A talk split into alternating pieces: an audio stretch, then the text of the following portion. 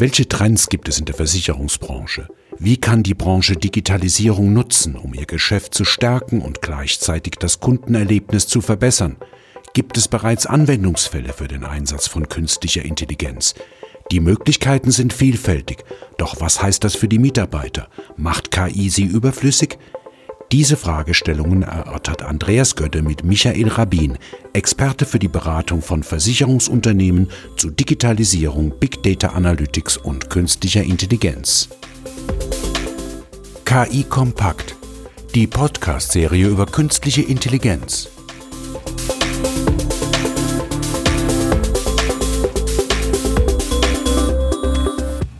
Herzlich willkommen zur heutigen Ausgabe von KI Kompakt. Mein Name ist Andreas Gödde und wir haben heute das Thema künstliche Intelligenz in Versicherungsunternehmen.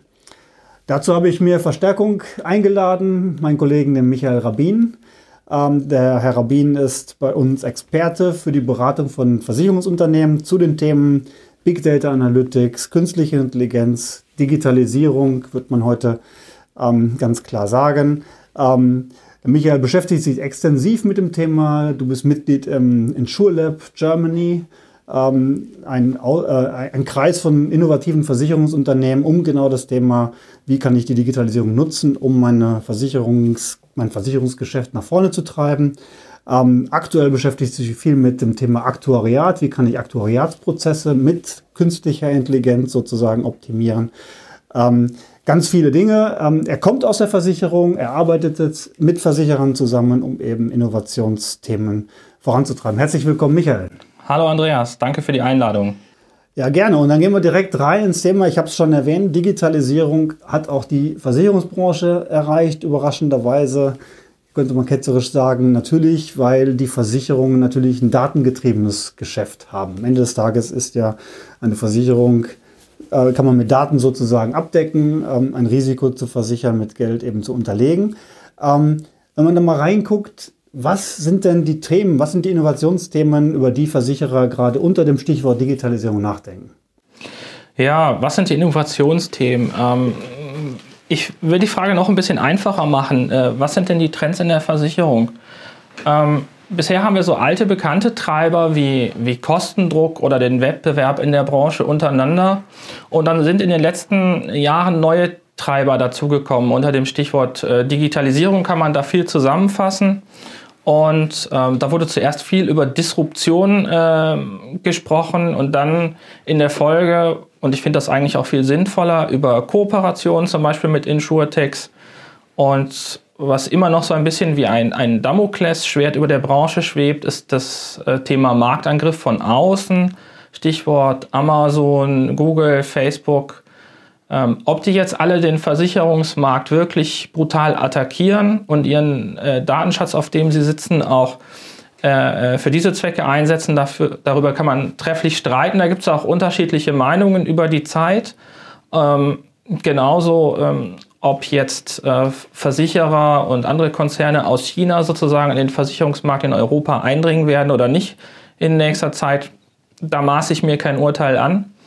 Aber in Summe haben wir eine Kombination aus, aus alten Trends und neuen Trends und ähm, ja, da ist KI einfach eine gute Lösungsmöglichkeit, um dem zu begegnen. Wenn wir da mal, da mal reingehen und ähm, vielleicht so ein bisschen mal die Zuhörer mitnehmen über künstliche Intelligenz, tatsächlich Anwendungsfälle in Versicherung, kannst du das mal transparenter machen? Über was reden wir da konkret? Was sind Use Cases, Anwendungsfälle aus dem Versicherten für die Versicherung ähm, zu betrachten? Was, was, was haben wir da für Themen da an der ja. Stelle? Use Case ist ein schönes Wort, das benutzen wir immer recht oft und ähm, ich sehe es einfach mal so, ähm, ich möchte ein paar Beispiele geben, denn die Vielfalt ist groß, in welchen Versicherungsbereichen man ähm, KI einsetzen kann und wo es auch eingesetzt wird, wo es besprochen wird, wo es Thema ist.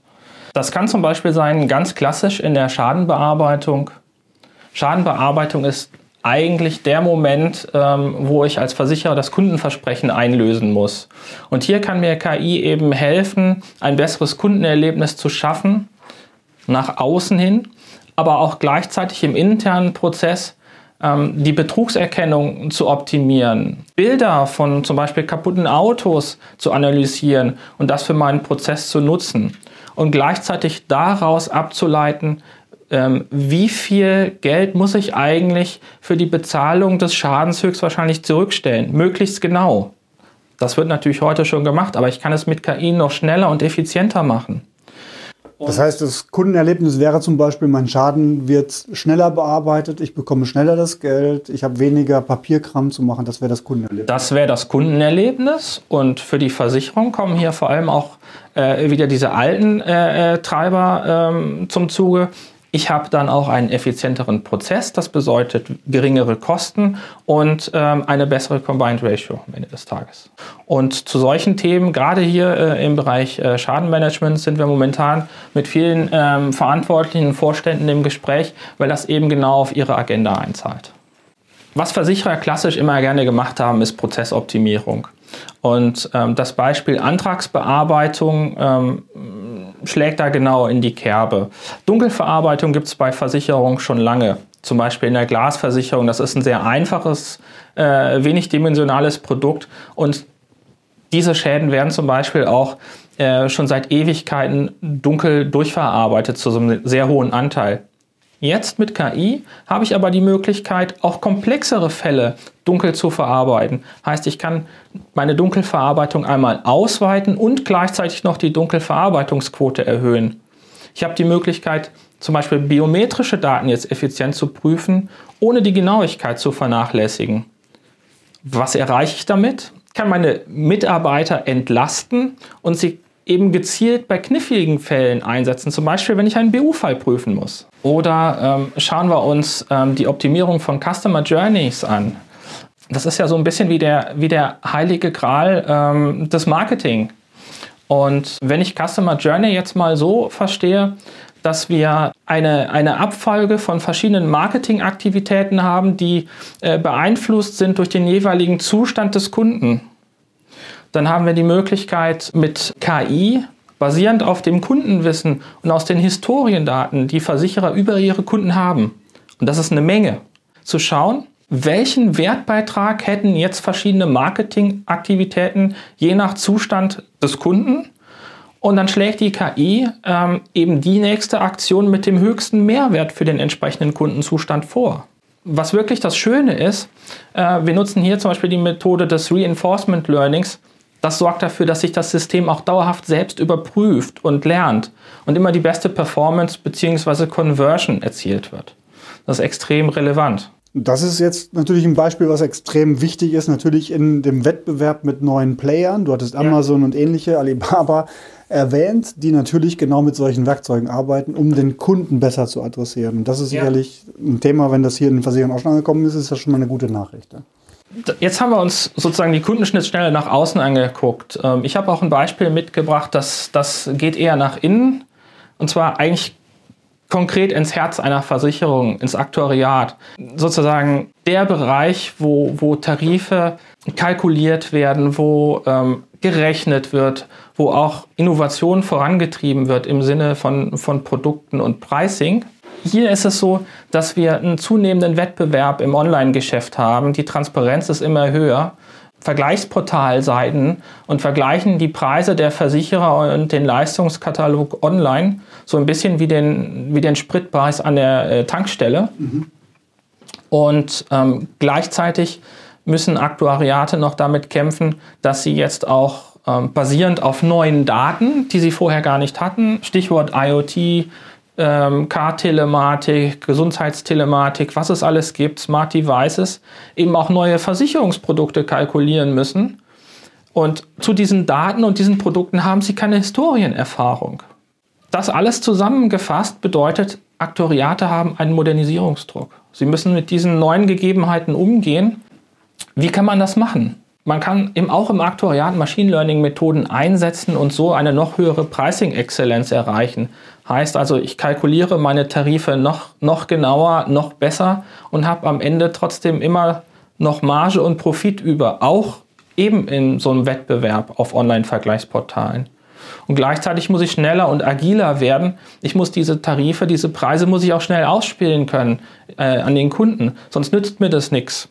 Also heißt es, ich brauche eine, eine dynamische Real-Time Pricing Engine, die mir das eben ermöglicht Und ja, wenn wir jetzt in die, in die Bestände gucken, Versicherungen haben viele treue Kunden, dann kann ich auch da KI einsetzen. Hier gibt es verschiedene Algorithmen, die einem helfen können, aus dem Portfolio einfach noch mehr rauszuholen, statt hier auf Excel-Regeln und Fachwissen alleine zu vertrauen. Also da geht es ganz klar darum, den individuellen Kunden individuell zu adressieren, an dem Zeitpunkt, wo er gerade vorm Rechner sitzt und eine genau. Abfrage startet. Das, was der Versicherer heute im Wesentlichen nicht können, sondern da reden wir über Preismodelle, die dann mal ich sag mal, wöchentlich im Batch oder sonst wo laufen. Und hier geht es darum, tatsächlich da mitzuspielen, zu sagen, ich hole mir den Kunden an dem Punkt, wo er gerade ist, dadurch, dass ich ihm richtigen Preis mache. Genau. Ein Beispiel habe ich noch mitgebracht. Ähm, Betrugserkennung hört sich ein bisschen an wie ein alter Hut, weil wenn ich mit Versicherungskunden spreche, es gibt keinen, der da nichts macht. Viele fühlen sich da auch gut aufgestellt, aber am Ende des Tages nutzen die meisten ähm, Expertenwissen und starre Regelwerke. Und die Nachteile von starren, Regelwerken sind ja eigentlich bekannt. Betrüger äh, sind total spitzfindig, schlau und entwickeln immer neue Methoden zu betrügen, weil ähm, so eine Betrugsmethode nutzt sich ab. Sie wird bekannt und dann wird sie aufgedeckt. Per Definition können eben Regelwerke hier nur hinterherhinken. Äh, hinterherhinken. Wenn ich eine Masche kenne, dann mache ich eine Regel draus und der Betrüger merkt es und entwickelt seine Masche weiter. Das ist zwar besser als nichts, aber da gibt es noch Luft nach oben. Und genau hier kann KI Abhilfe schaffen. Was wäre denn, wenn man mit KI unbekannte Betrugsmuster erkennen könnte, indem man das Normalverhalten modelliert und bei einer Abweichung von einem Normalverhalten kriegt der Sachbearbeiter eben einen Alarm. Ja? Mhm. Und wenn man das Ganze jetzt noch mit Bild- und Textanalyse unterstützt, wird die Sache eigentlich rund. Ja. ja, also sicherlich ein ganz wichtiger Punkt, weil natürlich da muss ich halt vor allen Dingen schnell sein ja. und auf Basis meiner Daten lernen und da unbekannte Fälle, wie du sagst, äh, identifizieren, ist sicherlich auch ein hoher Wert durchaus für eine Versicherung, wo wir, äh, wie anfangs erwähnt, über Kostendruck auch sprechen. Ne? Ja. Ähm, machen wir es mal konkret. Was bringt das einem Kunden, wenn er KI einsetzt. Ähm, hast du mal ein Beispiel da? Ja, ich habe ein Beispiel mitgebracht von einem Kunden, der nicht nur ein, sondern gleich mehrere Teilschritte in seinem ähm, Schadenbearbeitungsprozess mit KI modernisiert hat. Das ist die Aviva-Versicherung aus UK. Sie haben das im Kfz-Schadenbearbeitungsprozess, äh, haben Sie KI eingesetzt und hatten verschiedene Herausforderungen. Ich will jetzt mal hier zwei herausgreifen als, als Haupt Herausforderungen nennen. Das erste Businessproblem war, 25 Prozent aller Kfz-Schäden, die sie ähm, zur Reparatur freigegeben haben, waren eigentlich wirtschaftliche Totalschäden, sind aber trotzdem repariert worden. Das ist viel. Also Kernfrage, wie erkenne ich den wirtschaftlichen Totalschaden bestmöglich? Und das zweite Businessproblem, von der Schadenmeldung durch den Kunden bis äh, zur finalen Regulierung mit allem, was dazwischen ist, hat das Ganze fast einen Monat, also konkret im Durchschnitt 28 Tage gedauert. Was war die Folge? Hohe Kosten, geringe Kundenzufriedenheit, unnötige Reparaturen. Das haben sie erkannt und haben ihren Prozess entsprechend mit KI modernisiert. Welche Teilbereiche haben sie modernisiert? Sie haben eine intelligente Betrugsprüfung etabliert, haben da sehr viel Zeit gespart ähm, haben eine Bildanalyse eingefügt, direkt automatisch die Bilder vom beschädigten Fahrzeug. Mittels KI wird ein es wird eben ein Reparaturkostenmodell erstellt und die KI erkennt, was am Auto kaputt ist. Und dann wird aufsummiert, okay, der Schaden ist vermutlich so und so hoch. Und gleichzeitig wird erkannt, anhand der, der, der FIN zum Beispiel, die wird dann auch abfotografiert und automatisch abgeglichen. Und dann kann man sehen, das ist zum Beispiel ein, ein äh, Ford Focus, der ist fünf Jahre alt, hat diesen Zeitwert. Und wenn ich das mit meinen Reparaturkosten gegenüberstelle, dann weiß ich schon, reparieren oder abschreiben. Mhm. Und äh, entsprechend wird ein Entscheidungsvorschlag ausgegeben. Ergebnis: 85% der Totalschäden werden schon am ersten Tag richtig erkannt. Ja? Und die Gesamtbearbeitungsdauer des End-to-End-Prozesses wird mehr als halbiert. Jetzt könnte man sagen, nur halbiert von 28 Tagen. Ähm, das liegt aber auch daran, dass es eben trotzdem noch manuelle Schritte in diesem Prozess gibt, die man nicht mit KI mal eben so wegzaubern kann. Und ähm, dass sie eben angefangen haben, ihren Prozess zu modernisieren. Sie sind noch nicht fertig. Ja? Aber Halbierung zeigt ja, also doppelt so schnell, heißt, das ist ja schon mal ein Schritt in der Optimierung, was ich Absolut. ja mit normalen Optimierungsmaßnahmen traditioneller Art Prozessoptimierung nie hinbekommen hätte. Also hier hilft sicherlich die, die Datenanalyse auf, auf, auf um, ähm, künstlicher Intelligenzbasis, um genau das zu ermöglichen und weitere Potenziale zu schaffen. Also schon ein beeindruckendes Beispiel, wie ich finde. Wenn man jetzt mal von den Beispielen vielleicht weggeht und sagt, ähm, wie, wie mache ich es denn jetzt konkret? Ja. Also wie kann ich es denn jetzt tun? Ähm, und dann haben wir auch in, ähm, immer wieder die Diskussion natürlich, ich muss es natürlich auch im Unternehmen etablieren. Das heißt, ich habe das in Prozesse einzukippen und Menschen sozusagen zu enablen, das zu tun. Da treffe ich ja immer wieder auf das Thema Angst vor künstlicher Intelligenz, auch immer gern genommen in der Presse. Ähm, und die Frage, macht KI nicht arbeitslos? Und wenn ich jetzt dem Aktuar sage, guck mal, das ähm, Modell wird jetzt hier reinforced gelernt und ähm, am Ende des Tages brauche ich dich nicht mehr. Also stößt das nicht auf Widerstand? Wie funktioniert das in der Praxis? Also das stößt nicht auf Widerstand, wenn man es richtig macht. Äh, man muss einfach ein paar Dinge beachten. Am Beispiel von Aviva war es so, ähm, wir haben am lebenden Beispiel gezeigt, wie man einen komplizierten Prozess einfach machen kann äh, aus aufwendig schlank. Wir haben aus ähm, unzufriedenen Kunden und unzufriedenen Sachbearbeitern über diesen, diesen ähm, hakeligen, langwierigen Prozess zufriedene Sachbearbeiter gemacht. Und am Ende fällen wir statt weniger guten gute oder bessere Entscheidungen. Das hat dazu geführt, dass die Akzeptanz bei den Mitarbeitern hoch ist, weil wir ihr Arbeitsleben vereinfachen, sie aber trotzdem die Kontrolle behalten und auch die Transparenz darüber, was der Computer sozusagen als Entscheidungsvorlage vorgibt. Und das ist ein ganz wichtiges Wort, Entscheidungsvorlage, nicht finale Entscheidung. Und was uns so, so ähm, Selbstvertrauen äh, gibt in der Sache, dass wir da, äh, ähm, da auf einem guten Weg sind, die Mitarbeiter stimmen zu 94 Prozent den vom Computer vorgeschlagenen Entscheidungen zu, die also auch umgesetzt werden. Es findet also immer noch sowas wie eine, wenn man das sagen kann, wenn ein Computer beteiligt ist, so eine Art Vier-Augen-Prüfung statt. Ja? Aber ähm, 94 Prozent äh, werden so wie vorgeschlagen nachher auch umgesetzt. Das ist für mich eben auch ganz wichtig, dass man neben all der Technik und all der Data Science nicht vergisst, ähm, die Mitarbeiter mitzunehmen und auch diese, diese Blackbox KI aufzumachen. Heißt aber auch jetzt aus dem Beispiel oder aus der Praxis herausgesprochen, KI macht nicht arbeitslos?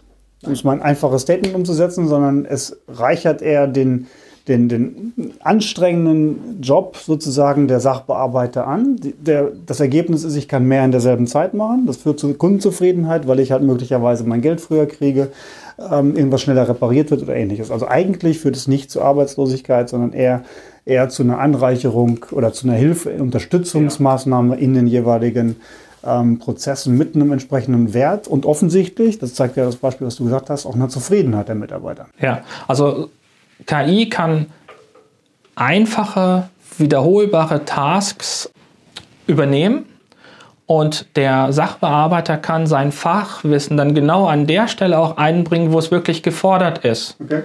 statt knicken, lochen, abheften. Genau, also bringt eigentlich die Skills, die eigentlichen Skills nochmal mehr zum Tragen und, und kann langweilige Dinge sozusagen wegnehmen. Ähm, erfahrungsgemäß aus deiner Erfahrung her mit den ähm, Gesprächen, die du mit Unternehmen, was ist für so eine Umsetzung im Bereich künstliche Intelligenz bei Projekten wichtig? Was würdest du den Leuten empfehlen, ja. ähm, wenn sie jetzt KI-Prozesse angehen? Was macht, die, macht, macht so eine Umsetzung erfolgreich? Meine erste Antwort ist immer keine Scheu, einfach mal machen aber ein paar wichtige Dinge beachten bei diesem einfach mal machen und keine Scheu. Dass man die Leute mitnehmen muss, habe ich schon gesagt. Und damit meine ich nicht nur die Leute im Labor, die sich sozusagen Gedanken über den Algorithmus machen oder über das Modell und wie das nachher alles aussehen soll, sondern gleich auch von Anfang an äh, raus aus dem Labor, rein in den Fachbereich, mit den Leuten sprechen wo nachher die Anwendung passiert, äh, wo das Modell, der Algorithmus in Produktion nachher wirken soll, ähm, damit das ineinander greifen kann. Es geht hier nicht um einmalige Laborprozesse, also KI um KI willen, sondern es geht darum, dass über dieses Labor hinaus gedacht werden muss, damit danach auch ein kontinuierlicher Wertbeitrag in Produktion sichergestellt ist. Weil das ist ja eigentlich das, was man erreichen will. Wenn dann ein, ein äh, KI-Modell erfolgreich in einen Geschäftsprozess integriert ist und dort auch zur Ausführung kommt, dann ist man auch immer noch nicht fertig. Weil dann gilt es eben zu überwachen, ob dieser Wertbeitrag dauerhaft in der Produktion auch so generiert wird, wie ich ihn einmal im Labor sozusagen ähm, ausgetüftelt habe. Ne? Und ähm, das muss ich auch überwachen und da muss sich auch jemand zuständig fühlen. Und wenn ich merke, dass dieser Wertbeitrag nachlässt, dann muss ich eben neu justieren oder vielleicht meinen Algorithmus auch austauschen. Wir sprechen da von einem analytischen Lebenszyklus und der schließt wie eine liegende Acht sozusagen vom, vom Labor in die Produktion und zurück. Dafür braucht man auch eine entsprechende Infrastruktur am besten geeignet sind dafür durchgängige Plattformen natürlich, ja, die entsprechend äh, integrative Möglichkeiten haben, äh, weil Kunden eben sehr unterschiedlich sind und mal dieses oder jenes äh, Tool benutzen oder diese oder jene Programmiersprache. Also muss so eine Plattform nicht nur durchgängig, sondern auch offen sein. Das ist es eigentlich schon im Großen und Ganzen. Am Ende des Tages kommen immer noch ein paar Leute und sagen, ja, was ist mit Governance, was ist mit Transparenz und Dokumentation? Ja, das ist auch richtig, das ist auch wichtig, das darf man dabei nicht vergessen. Aber wenn ich auf einer, auf einer Plattform bin, dann äh, werden diese Themen durch die Plattform meistens eh abgefangen. Hört sich ja relativ einfach an. Also ich habe verstanden, wichtig ist, ähm, keine Scheu zu haben vor dem Thema, anfangen. Aber wie bei allem nicht einfach blind anfangen, sondern auch dann denken, wie kriege ich es hinterher tatsächlich in die Prozesse übersetzt. Weil deine Beispiele haben ja gezeigt, ähm, die Werte entstehen dann, wenn es tatsächlich auch zu Entscheidungen oder zur Entscheidungsunterstützung führt. Ja, vielen Dank, Michael. Es war ein sehr, sehr breiter und ähm, ausführlicher Überblick über das Thema Use Cases in ähm, Versicherung, künstliche Intelligenz. Haben wir viel gelernt. Ich glaube, da gibt es unheimlich viel Potenzial, was wir jetzt schon sehen, was auch in Unternehmen bereits diskutiert wird. Also danke für den Überblick. Gerne. Ich hoffe, es hat ähm, ein bisschen Einblick gegeben, welches Potenzial in künstlicher Intelligenz in auch in dem Thema Versicherungen liegt und ähm, wie man es auch angehen kann. Ich danke fürs Zuhören und freue mich, wenn Sie das nächste Mal wieder einschalten. Weitere Informationen zu künstlicher Intelligenz finden Sie im Web unter www.sas.de-ki-kompakt-podcast.